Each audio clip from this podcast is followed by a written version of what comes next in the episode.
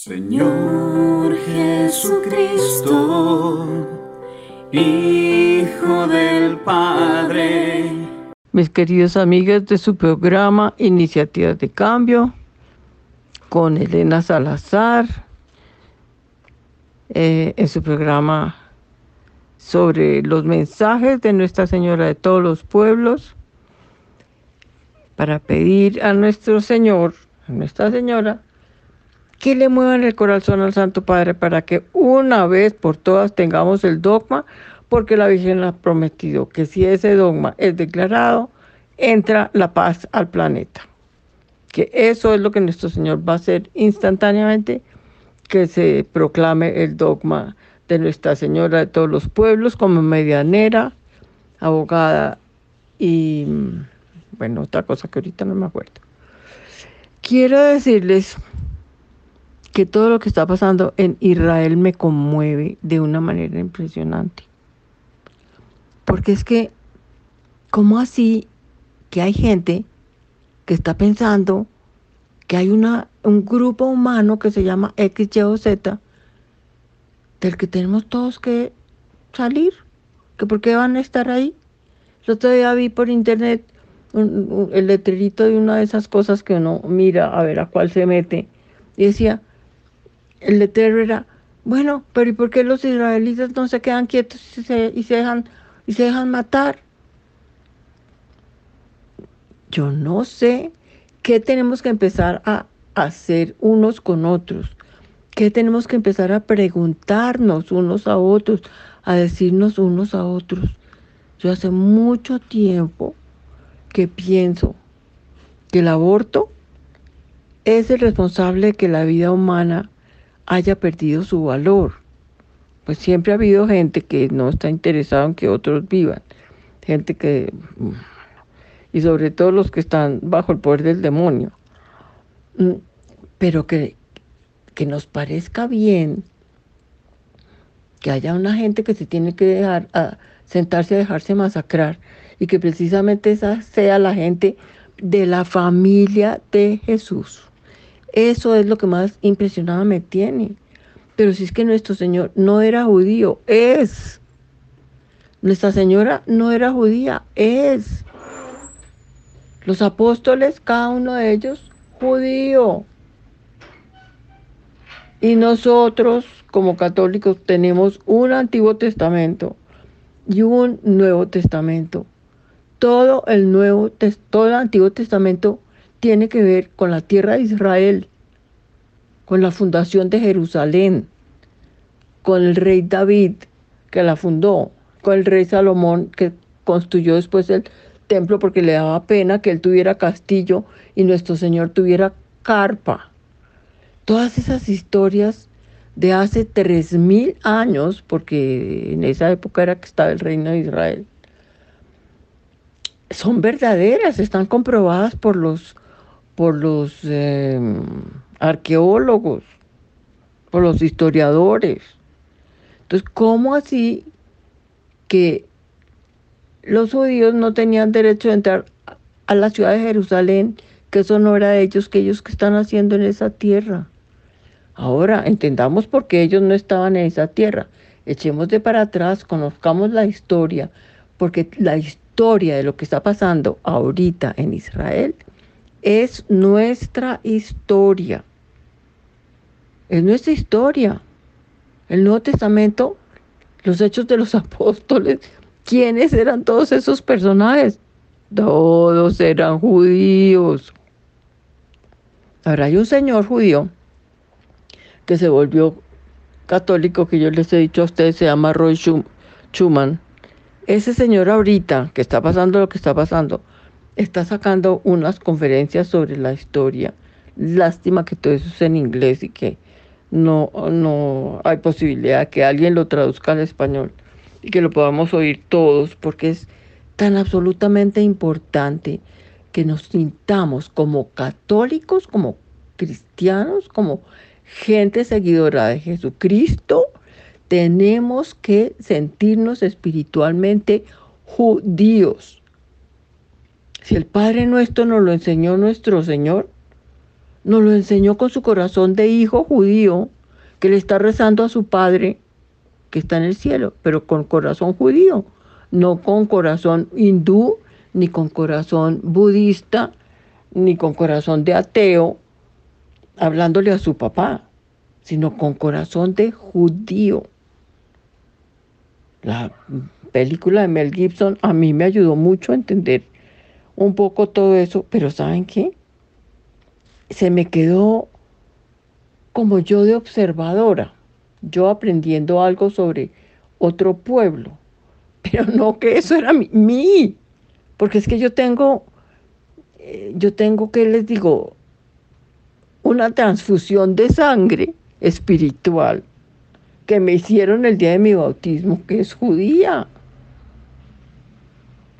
¿Cómo es de fregado el diablo que ha puesto en el corazón de todas las personas un rechazo hacia todo lo que es judío? Yo tengo unos amigos judíos, tengo un amigo rabino que, es eh, rabino de, Londres. Y esa gente judía es espectacular. Lo mismo tengo un poco de, de amigos, de amigos árabes y tengo también amigos palestinos que conocí allá en ese centro en Suiza donde, donde por, por gracia de Dios y generosidad de mi marido pude ir por tantas veces. ¿Cómo tenemos que buscar lo que nos une en vez de estar siempre escarbando a ver dónde está lo que nos divide para podernos jugarle a lo que juega el diablo? Que nos dice la parábola del buen pastor, que no vino más sino para matar, destruir y robar. Ya el amor por nuestra familia judía nos lo robó. Y para matarnos, el amor por, nuestros, por nuestra familia judía lo logró. Entonces tenemos que, como católicos, tenemos que recuperar eso.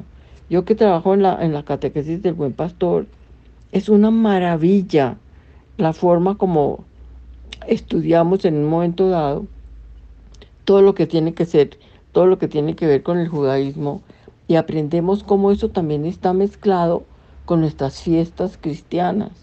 Podemos decir, esta fiesta judía es esta fiesta católica, esta otra fiesta de la Navidad es lo que ellos llaman la tal, la fiesta tal cosa. Nuestra fiesta de Pentecostés, esa es la que ellos celebran de esta manera. ¿Cómo lo celebran ellos? Esperando al Mesías. Lo siguen esperando. Y ahorita que vuelva, como el otro día me decía, no sé, creo que era mi hermana la que me decía, que una amiga del colegio, que ella quiere mucho, Clemencia había comentado que Jesús iba a volver. Y que la amiga le dijo, pero usted qué me está hablando? Jesús va a volver. Y entonces mi hermana le dice, pero usted va a misa, ¿no? Y después de la comunión, después de la elevación, ¿qué es lo que uno dice? Pues ven Señor Jesús. ¿Y por qué estamos diciendo ven Señor Jesús? Porque Él dijo que iba a venir y nosotros le estamos diciendo, oye, te estás demorando demasiado, ¿qué es lo que esperas? Ven, te necesitamos, mira cómo está el mundo. Pero ¿por qué no sabemos eso? Porque no leemos la Biblia, porque no conocemos la tradición judía, porque no sabemos, no sabemos eh, cada cosa nuestra cristiana nos la transmitieron los judíos que huyeron de, Israel porque los romanos los estaban persiguiendo. Bueno, entonces esa introducción como que está un poquito larga, vamos entonces a proceder y continuamos con el mensaje 25 que se lo dio nuestra señora Aida el 10 de diciembre de 1950. Vamos terminando el quinto año de apariciones porque ella empezó a aparecerse en 1945. Y entonces lo último que había dicho en la aparición anterior fue lo siguiente. Manda ahora tu espíritu sobre la tierra. Habrá una gran agitación en el mundo. Los rusos no se van a detener así nomás. Por eso yo les digo, yo soy la señora de todos los pueblos. Y al decir esto recalca la palabra todos. Y Nuestra Señora se va. Bueno, vamos a empezar entonces con el mensaje 25, que, que es, como les digo, de diciembre 10 y el anterior había sido de noviembre 16, un mes después más o menos. Y pasa esto en esa aparición. Dice Ida, veo una luz a la izquierda. Tengo que juntar las manos y veo a la señora otra vez de pie sobre el mundo. Y parece como si la señora me llevara hacia ella. Veo que me sale delante el globo terrestre como un mapa y la señora pone algo sobre ese mapa y yo siento un dolor horrible en todo el cuerpo. Veo que la señora ha puesto una cruz enorme sobre el mapa y al mirarla siento un dolor tremendo en las manos y en la cabeza. Y es como si todos los músculos de mi cuerpo se contrajeran. La señora me dice, ese es el madero que es colocado sobre el mundo e indica el palo largo y luego indica el palo horizontal y por último indica de nuevo la cruz completa y dice, te hago sentir los dolores de este madero. Siento ahora en la cabeza una sensación de fiebre y es como si me diera una enorme sed tan espantosa que casi no la puedo soportar. A continuación, la señora me dice que levante la mano derecha, extendiendo el pulgar y todos los dedos, y que con la mano izquierda eh, deje el puño cerrado. Y la señora dice, la mano derecha es la verdad. Y la otra es el puño. Esa debes tenerla levantada para que todos la vean. Mientras hago esto, en el globo con la cruz aparece gente de todas las naciones y tengo que ponerme el puño frente a los ojos.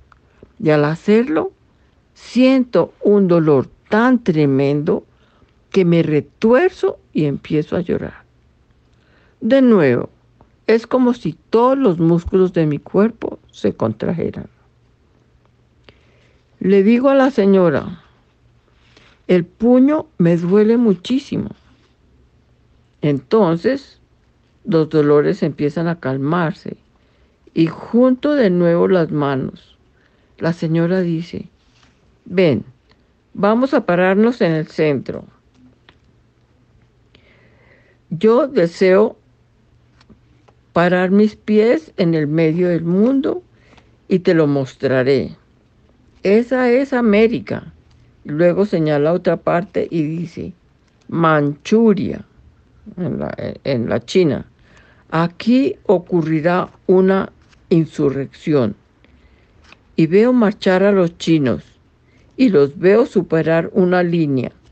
Después tengo que mover la mano sobre Formosa, Formosa y Corea. Formosa ahora se llama Taiwán. Y oigo a la señora decir, hija, te lo he dicho, esto es apariencia.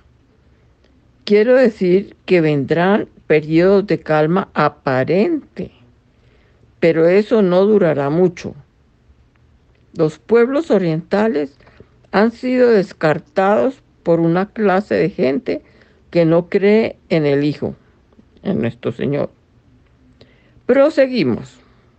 Y ahora veo la gran China en toda su extensión y tengo que juntar los brazos de una manera peculiar. Veo un gran hombre, quiero decir, interiormente grande, sentado en un trono. La señora dice, está triste, su imperio será dividido por un tiempo.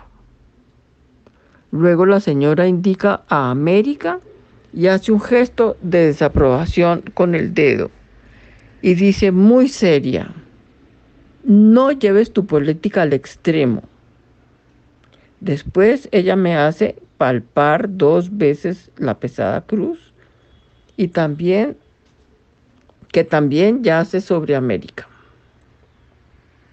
A continuación veo a Rusia y veo que la señora extiende sus brazos como protegiendo una parte que me parece ser Ucrania.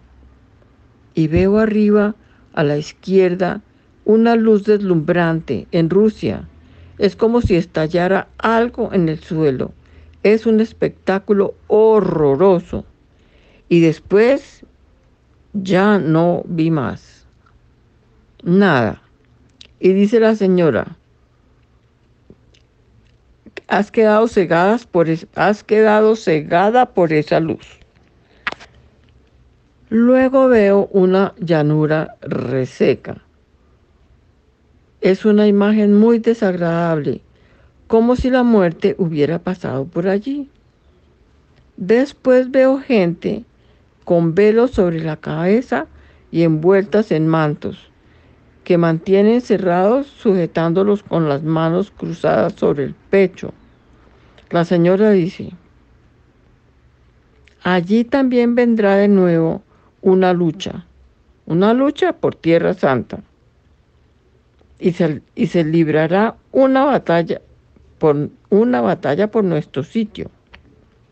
Esto últimamente la señora lo dijo tan bajito que yo no pude entender si estaba diciendo lucha o dilema. También el Japón tiene que tener cuidado. Te digo esto porque sé que tú lo vivirás. Pues, puesto que soy la señora de todos los pueblos, tú lo dirás.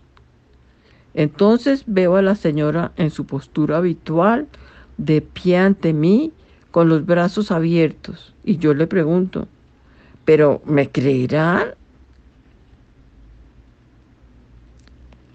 Y yo pregunto esto porque he tenido ya muchas dificultades. Y la señora responde, sí, te creerán.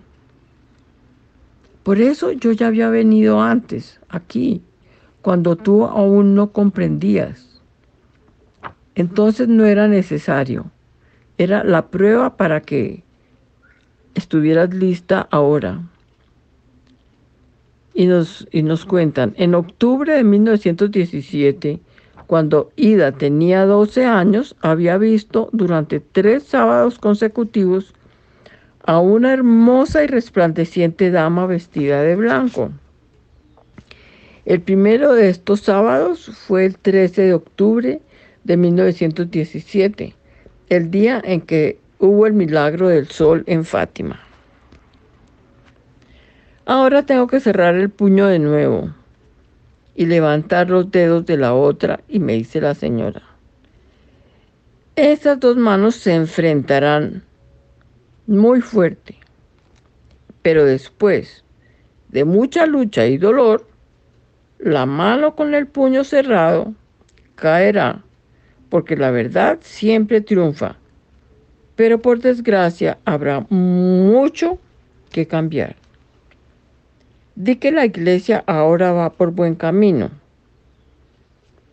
La señora se detiene y dice, los diocesanos y los religiosos. Parece como si ella diera con el puño sobre la mesa. Oigo un golpe fuerte y la veo decir, que no con la cabeza. Y continúa. Entre los diocesanos aún hay tanta indiferencia en este tiempo. Y piénsenlo bien. Piensen qué es lo que están haciendo. Al principio yo no me atrevía a repetir esto, pero la señora me miró muy enojada y tú entonces, ¿qué decirlo? Después parece como si la señora agrupara dos filas de personas. Veo hombres de pie a su derecha y mujeres a su izquierda. me indica la fila de mujeres. Y sintiendo mucha lástima por ellas, mueve la cabeza llena de compasión y dice, como en la Salet, a esas mujeres, ¿conoces todavía tu tarea? Escuchen bien. Es que como sea la mujer, así será el hombre. Mujeres, son ustedes las que tienen que dar el ejemplo. Vuelvan a ser mujeres. Después, mira la, la fila de hombres y dice, para ustedes los hombres, tengo una pregunta. ¿Dónde están los soldados de Cristo? No tengo nada más que decirles. Ahora parece como si de esas dos filas la señora hiciera una sola. Ella los une con un arco. Ahora veo filas interminables de hombres y mujeres, uno junto al otro. Después ese arco se vuelve una gran cúpula y por encima de la cúpula se forma una gran iglesia. En medio de la iglesia aparece la siguiente imagen. Una paloma blanca que va despidiendo rayos de luz. Y la señora dice, que esos rayos desciendan sobre los hombres. Yo los ayudaré, pero hay que trabajar enseguida y en serio. Luego veo que ahí está el Papa, pero solo el busto está como por encima de todo esto. Lleva una corona especial con piedras preciosas encastadas. Mientras lo miro, oigo decir a la señora, una tiara. Entonces parece como si la señora se dirigiera al Papa diciéndole, van en buena dirección, te ayudaré. emplea aún más tus medios modernos y persevera a Roma le ha llegado la oportunidad. Aprovechala. Tendrás que superar una carga, pero estarás asistido. Y entonces la señora me dice, continuemos. La situación de Francia es muy grave. Veo a Francia en toda su extensión y en el medio hay una estatua de Napoleón.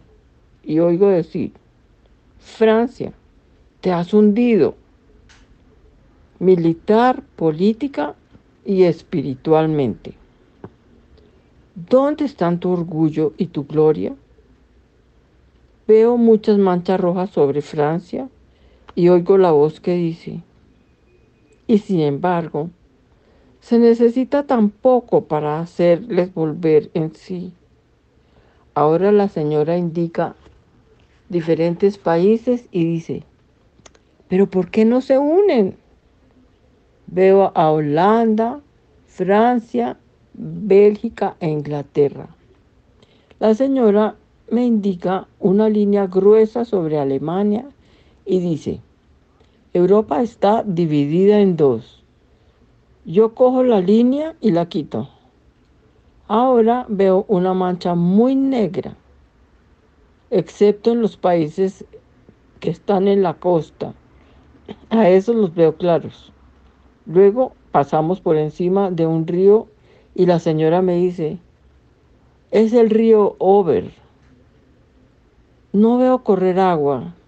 Lo que veo es de color rojo. Es eh, como rojo de sangre. Y la señora dice, es que es sangre. Veo rayas rojas que van hacia el oeste y oigo decir Turquía. Está atento. Pon atención, de verdad. Y veo las estrellas del Bósforo y, y los Dardanelos. Y ahora tengo que hacer algo curioso. Tengo que usar mis manos como garras y clavarlas sobre el mapa tengo que poner mis brazos como si fueran las patas de una fiera. Y la señora me dice, tú solo vas a interpretar como si fueran las patas de una fiera, que es una fiera que está sobre Europa, con sus uñas afiladas listas para saltar. Veo esa fiera que quiere saltar sobre Europa, que mira a la izquierda y a la derecha. Pero luego retira lentamente sus patas y oigo decir, después de angustias y sufrimientos, tendrás lo siguiente. Y veo un paisaje con un pastor en medio de ellos. La señora dice, comprende bien todo esto y transmítelo. Y la señora desaparece de repente. Haz que el Espíritu Santo habite en el corazón. Bueno, les digo que esto cada vez se me está poniendo más cuello porque empiezan a pasar cosas que digo yo, ¿será lo que será de lo que la Virgen habló? ¿Será de eso? Cuando ella dijo en tal aparición tal cosa, ¿será de eso que, que ella habló? Porque hasta donde yo sé, pues fuera de, la aparición, no sé si Nuestra Señora em, le dio alguna explicación de lo que esas cosas eran, eh, para que ella pudiera explicar mejor que a qué teníamos que atenernos nosotros, pero hasta donde yo sé, no hay nada de eso. Entonces, eh, después de haber dicho la señora en la anterior que va a haber una, una agitación muy grande en el mundo, pues yo pienso que ahorita estamos en una agitación muy grande. Pienso que lo que está pasando de todos los países árabes que van poquito a poco cada uno, deja pasar tres días, deja pasar una semana y le declaran la guerra a Israel.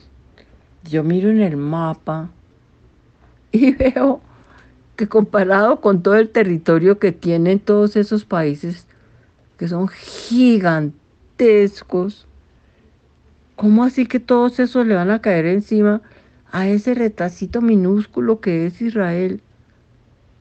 en, ese, en esa parte del mundo. Y entonces, pues solo nuestro Señor, ¿no? Que es lo que yo digo, pero Señor, es tu gente, son tus parientes. ¿Qué les está pasando? Protégelos, sálvalos, no dejes que les pase todo eso.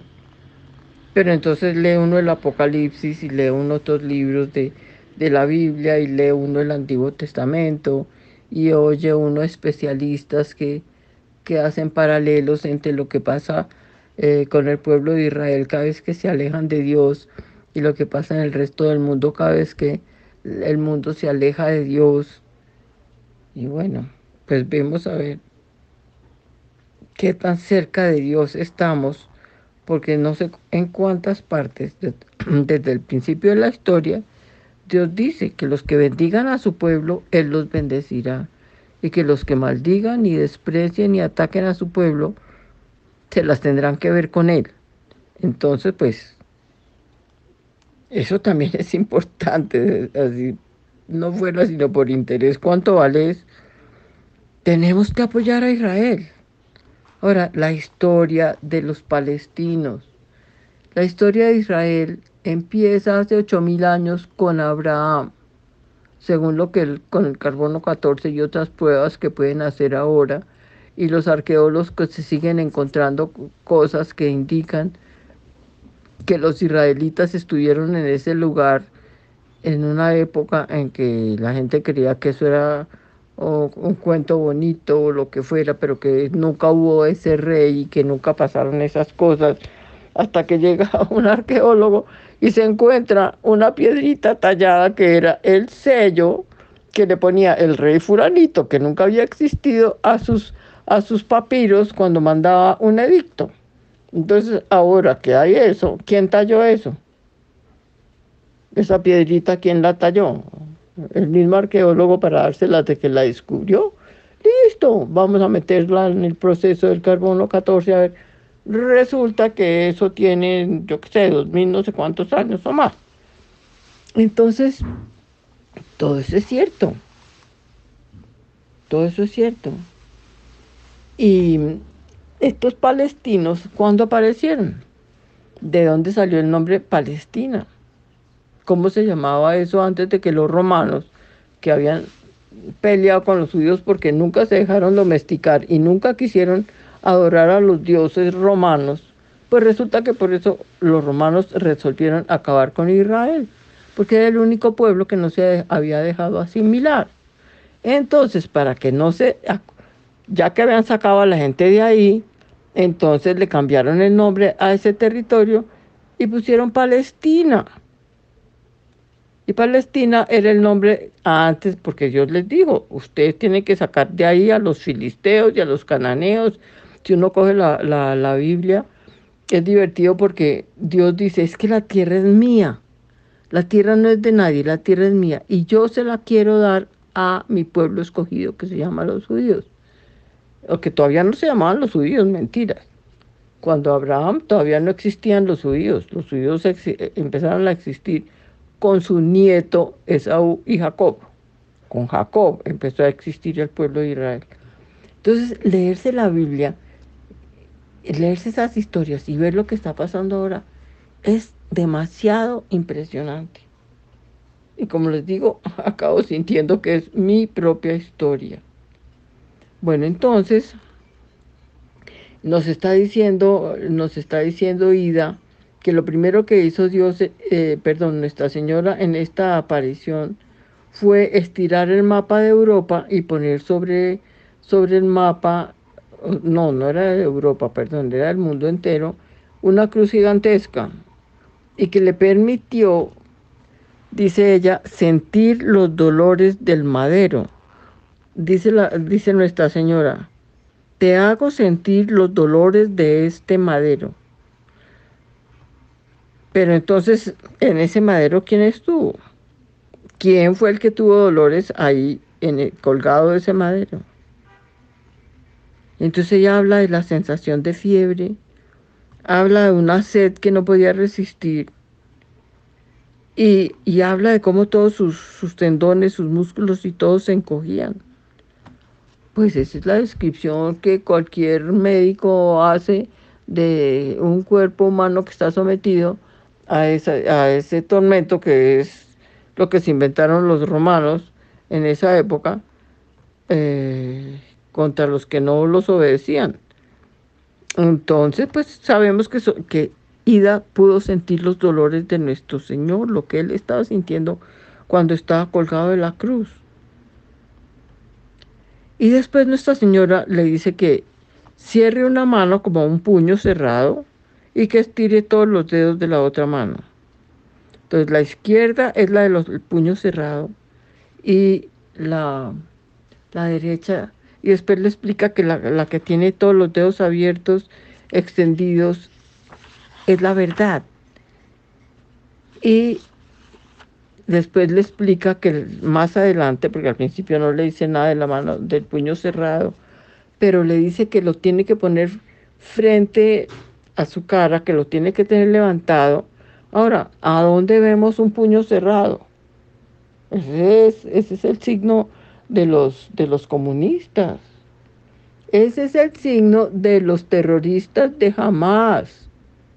Todos ellos vienen así con, con el puño cerrado como buscando camorra, furiosos y diciéndole a todo el mundo va a ver lo que le va a pasar porque aquí vengo yo. Y más adelante en la aparición esta señora le dice a Ida que esa es la mentira. Y ayer o antier estaba yo oyendo a un, a un señor que estaba pasando todas las citas bíblicas que hay en el Antiguo y en el Nuevo Testamento diciéndonos quién es el diablo. Y es que en este momento tenemos de verdad, lo que está en juego es algo demasiado grande para el planeta entero, aunque esté pasando tan lejos de nosotros. ¿Por qué? Porque tiene que ver con el pueblo de Israel. El pueblo de Israel, como ellos mismos los israelitas un día le preguntaron en el Antiguo Testamento, le preguntaban, pero ¿por qué nos escogiste a nosotros para ser tu pueblo elegido? Y les digo, porque ustedes son los peores. Porque ustedes son los peores y ahora no se vayan a creer que todo lo que sucede es porque ustedes son tan grandiosos, ustedes no sirven para nada, pero es precisamente para que se vea que soy yo el que estoy detrás de ustedes. Y es muy chistoso porque yo me acuerdo, el padre Gobi le preguntó una vez a Nuestra Señora lo mismo. Y, el padre Gobi tan lindo le dice, pues si es que yo soy feo como un sapo, ¿por qué me elegiste a mí? Yo soy bruto, yo no soy eh, la lumbrera número uno. Y la Virgen dijo, pues precisamente por eso lo escogí, para que se note que soy yo y no usted. Entonces el pueblo de Israel es eso. No es porque sea el último, más inteligente, más poderoso, más churro, más, con más plata, sino porque ellos representan la, la, la pequeñez la pequeñez y, como decir, la invalidez en la que quedó convertido el ser humano por el pecado original. Entonces, nuestro Señor quiere que todos sepamos que no importa quiénes seamos a los ojos humanos, que así la civilización, la cultura, la, nuestra familia, yo qué sé, no nos puedan ver como algo que valga la pena, esos son para Él sus favoritos. Y que para ellos es que tiene la ternura más grande y, y el cuidado más grande, porque esos son los que se van a dejar sanar por Él. Esos son los que es la oveja que se deja llevar en los hombros porque no puede caminar porque no, sabe, no sabe seguir al pastor, porque se va a perder apenas la, la baje de sus hombros. Eso, a esos es a los que nuestro Señor quiere darle todos sus tesoros, y para esos que ya han perdido la esperanza de que pueden llegar a algún lado, que pueden hacer algo, que alguien los puede en algún momento felicitar o aplaudir o, o ganarse una medalla de esas que ofrece el mundo, cuando uno ya llega a ese punto, ahí es cuando uno verdaderamente puede entrar en una relación real con nuestro Señor. Pero como vivimos en esa cultura que lo que fomenta y lo que promueve y lo que más nos gusta es el éxito, y que el éxito significa, a ver, encima de cuántos hombros ya me he parado, ¿no? Que ya tengo una pirámide como esas que hacen en la calle estos que juegan a que son del circo, el que está más arriba, pero el que está más arriba está ahí porque se está parado sobre los hombros de otros dos y esos dos están parados sobre los hombros de otros tres y así fue como hicieron su pirámide. Entonces, nuestro Señor quiere que nos salgamos de ahí y que podamos ser,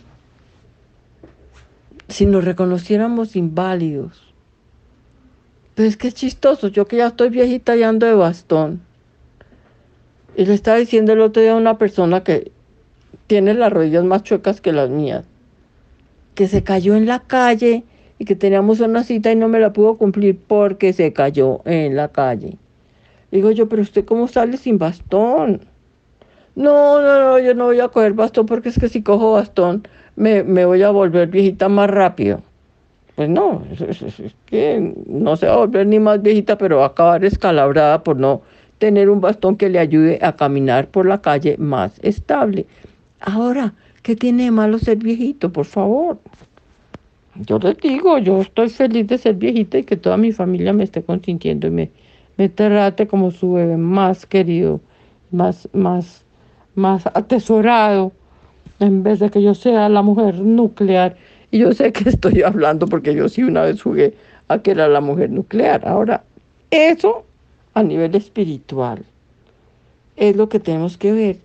¿Por qué el pueblo de Israel ha sido así de perseguido toda la vida? Pues porque Dios lo escogió para él. Qué rabia entre los hermanos que uno cree que ese otro hermano es el preferido del papá o de la mamá o del abuelito, del que sea. Todo el resto de, la, de los chinos de la familia le tienen pique porque creen que es el, el preferido, porque ni siquiera saben si, si es de verdad. Entonces, todo lo que está pasando ahora es de verdad un despertar, como le dice la Virgen en un momento dado de esta aparición a Ida. Le dice, ah, creo que es hablando de los franceses, dice, pero sería tan fácil despertarlos. Así dice acá, hablando de Francia, que perdió todo.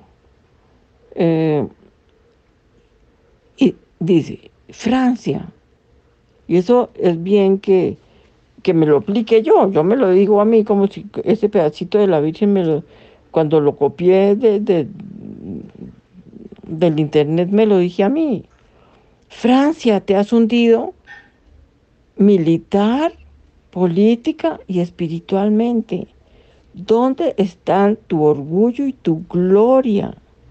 Porque en una época el país más cristiano de todo el mundo era Francia. En la época de Carlomagno, él fue el que luchó con todos los que todavía creían en, en, en ¿cómo se llama eso? En, en dioses que eran demonios y, y, fue el que más promovió que el, el, el cristianismo entrara a Francia. Ahora, dice uno, pero a, a ver, Elena, ¿usted cómo va a decir que está hundida militarmente? Pero claro, si yo bajo la guardia en cuanto a mi lucha en contra de mi personalidad, que quiere lo más cómodo y que ya no llamamos pecados las cosas que antes eran pecados, o sea, nos parecen perfectas, eso todo, todo lo, lo, lo, pasamos, política, pues a ver, a estas horas, diciendo, no, no, no, no, es que nosotros nunca nos vamos a volver como Venezuela. Y ahora todo el mundo llorando, es que ese gobierno, es que, pero ahora ¿Quién, lo, ¿Quién puso ese gobierno ahí? ¿No fuimos nosotros los que votamos? Yo digo nosotros, yo no voté por ese gobierno, pero igual, yo no he hecho todo lo que tengo que hacer militarmente también para que dentro de cuatro años más gente de la que siempre vota esté votando y para que sepan que uno no vota por la menos, una persona la menos peor y que como ciudadanos si no le exigimos al gobierno, pues cada vez vamos a ir de mal en peor. Entonces sí, yo no, yo, eh, políticamente yo no he hecho el trabajo que tengo que hablar, hacer. Militarmente, como les digo, lo mismo. Yo digo que me impongan, que salen con el cuento de una vacuna, que, ay, que la pandemia, que va a llegar otra pandemia. Pero ¿cuándo en la vida puede saber una gente cuándo va a llegar una pandemia? Si llega una pandemia es porque hicieron eso en un laboratorio y nos la van a echar para volverse después millonarios a costillas de que nos ponemos cinco vacunas. Pero si la vacuna es para que a uno no le dé eso, entonces ¿cómo, así que necesita cinco vacunas? Con una sola vacuna es suficiente. Pero la gente ya no piensa. La gente ahora se deja llevar por el miedo. Ese es el sentimiento más fuerte que todo el mundo tiene ahora, miedo de todo. Pero pensemos, es que el único ser del planeta que puede pensar lógicamente, buscar, buscar resultados, comparar las cosas, eh, buscar de verdad qué, es lo que está pasando y frente a eso tomar sus decisiones, es el ser humano.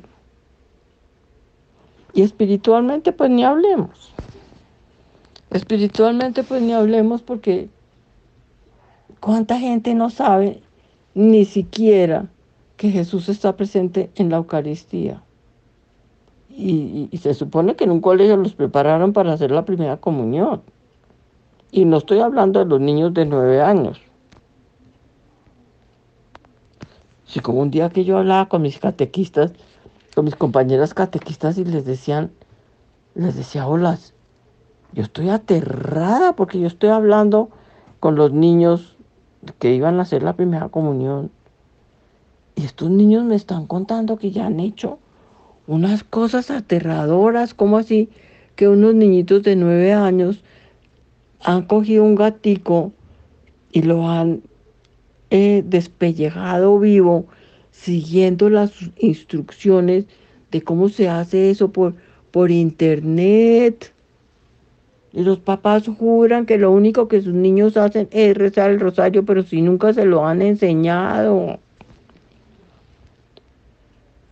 Una vez unas niñas me decían, es que nosotros estamos consagradas de brujas. Esto era cuarto elemental en el gimnasio femenino de Bogotá. Nosotros nos hemos consagrado como brujas. Y yo estaba hablando de las ovejas del buen pastor y ellas me dijeron que ellas ya eran brujas y que entonces no podían ser ovejas del buen pastor. Y que en, el, en, su curso, desde primero elemental o desde mm, estos pre-kinder que hay antes de primer elemental, había unas niñas que a ellas les caían muy gordas y que entonces ellas siempre estaban haciéndoles maleficios a esas niñas y conjuros. Pero si sabían más de eso que yo, les prometo, se me enfriaron mis tripas de oír a esas niñas. Entonces lo más lindo que pasó durante el tiempo que yo estuve ahí, porque yo estaba reemplazando a la profesora, eh, estas niñas se convirtieron, se volvieron ovejas del buen pastor. Bendito sea el Señor, porque eres tú el que yo quiero que hable a través mío y pidieron perdón a las otras niñas y después cuando yo llegó la profesora de ese curso y yo le conté lo que había pasado, me dijo, y yo no lo puedo creer. Y le dije, pues vaya pregúntele a la china si no me cree. Y no le puedo creer porque estas niñas las, son mis alumnas y las tengo en mi clase desde toda la vida, desde que entraron a pre-kinder número cero. Entonces, ¿qué está pasando? Que no hablamos las cosas como nos dice la Virgen de Medjugorje, desde el corazón, todo se queda intelectual en la cabeza y no hablamos profundamente de ningún tema. Las cosas hay que profundizarlas. Entonces, con eso que dijo la Virgen, de que, de dónde está mi orgullo y dónde está mi gloria, porque es que si estamos hechos para el cielo, si todavía creemos que cuando nos muramos no se evapora todo y queda solamente un hueco negro, y que mi alma sigue existiendo, y que hay dos posibilidades que Dios se ha tomado el trabajo de decírnoslas, porque obvio, el diablo no nos las va a decir. Él nos va a decir lo que le dijo a Eva, no, si es que Dios los engañó. Ustedes serán como dioses. ¿Cómo? dioses. O sea, una imagen, pero no verdadera. Pero sí íbamos a ser hijos de Dios. No necesitamos ser dioses en cuanto al, a, la palabra dioses. Pero somos hijos de Dios. Entonces, mi gloria y mi, y mi orgullo, obvio, está en que soy hija de Dios y en que se nota que soy hija de Dios.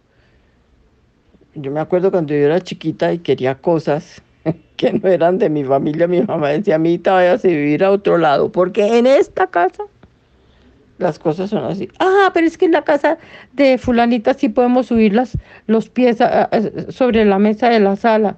Bueno, pues cuando vaya donde su amiga suba las patas allá, pero en mi casa las mesas son para todo menos para subir los pies. Entonces, en esta casa usted no sube los pies, porque usted es hija de esta casa. Así somos, hijos de la casa de Dios. Como un día me decía una de mis nietas, me decía, abuelita, es que si tú sin Dios no existes. Y yo decía, bendito sea el Señor, bendito seas, eso eres tú, porque yo no existo. Gracias porque esta niña se está dando cuenta de lo importante que eres tú en mi vida. Y después me decía, es que Dios es tu aliado, abuelita. Y yo decía, menos mal, Señor, menos mal que tú eres mi aliado, porque yo lo único que hago es traicionarte tiro por tiro. Entonces, ¿qué les parece? Que ya se nos acabó el tiempo. Ya se nos acabó el tiempo. Y, y no hemos no hemos avanzado sino una página de esta aparición. Entonces, como siempre, pues vamos a seguir adelante después con todo lo que dice acá, porque vemos cómo Nuestra Señora se preocupa por cada país, por cada lugar, por cada grupo, y cómo, pues, desde, desde que ella dijo esto en 1950, no hemos mejorado. Si ustedes van y leen, no sé cuál capítulo de San Pablo, pero es al principio de San Pablo 2, el capítulo 2 de San Pablo, a los romanos. Hay que leer eso porque eso es lo que está pasando en este momento.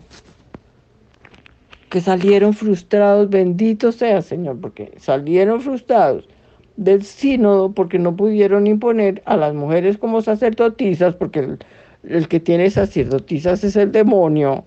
Nuestro Señor no necesita sacerdotisas porque para esto nos dio el modelo de la mujer perfecta, que es Nuestra Señora.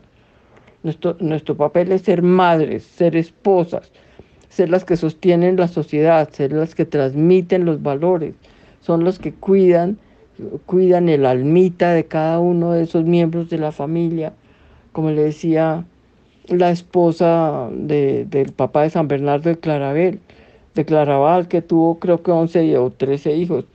Y, en esa época eran las peleas de los señores feudales. Ella le dijo, todos, todos los hijos que yo tenga son suyos, menos este chiquito. Este sí es mío. ¿Y para qué lo quería ella? Pues para formarlo de tal manera que llegó a ser semejante santo. ¿Y qué pasó después? Que se volvieron beatificados están el papá, la mamá, dos de las hermanas, me parece, y un cuñado. Ese es el papel de la mujer. Porque o estamos eh, de, de Barbies, pero entonces de Barbies queremos pasar a reemplazar al sacerdote. Entonces las, yo digo como viejita abuelita que ya no es que vaya a vivir más de otros 20 años, me imagino, o 18, porque no, no, no sé si voy a vivir 100 años. Pero veo todo eso que está pasando y digo, ¿cómo hago para que, o cómo hace nuestro Señor para que yo le, le permita a través mío llegar a donde las personas, y, lo que les digo ahora más adelante, la próxima vez seguimos hablando de eso, de lo que le dice a los hombres la Virgen, y lo que le dice a las mujeres. Y por lo menos me consuelan los hombres. Ya les adelanto algo de la próxima vez. Me consuelan los hombres porque ahora salen a rezar los rosarios arrollados en las calles, las plazas llenas de hombres rezando el rosario.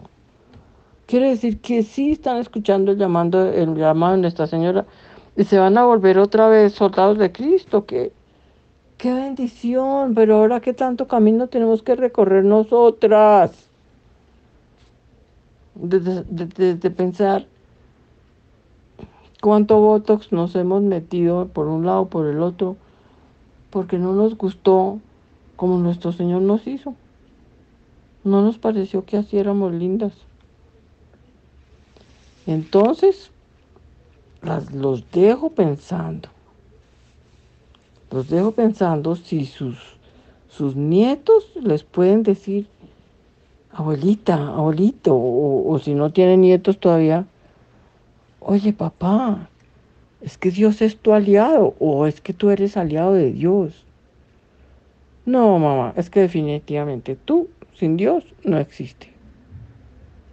Ustedes no saben el regalo que esa nieta me hizo, porque no se les olvide que yo en mis años mozos era atea. No, atea no, porque yo sí reconocía que Dios tenía que existir, pero era hereje. Era hereje. Dios, vete tú allá con tus negocios y déjame los míos en paz. No quiero que te metas en mis negocios. Y como él es quien es y tiene el, el sentido del humor que tiene, pues me puso de catequista. Entonces me encanta reírme con él y burlarme de cómo me tomó el pelo. Y nos despedimos pasando nuestra oración y pidiendo específicamente por todo lo que está pasando con nuestra familia de Israel. En el nombre del Padre, del Hijo y del Espíritu Santo. Amén. Señor Jesucristo, Hijo del Padre, manda ahora tu Espíritu sobre la tierra. Haz que el Espíritu Santo habite en el corazón de todos los pueblos, para que sean preservados de la corrupción, de las calamidades y de la guerra.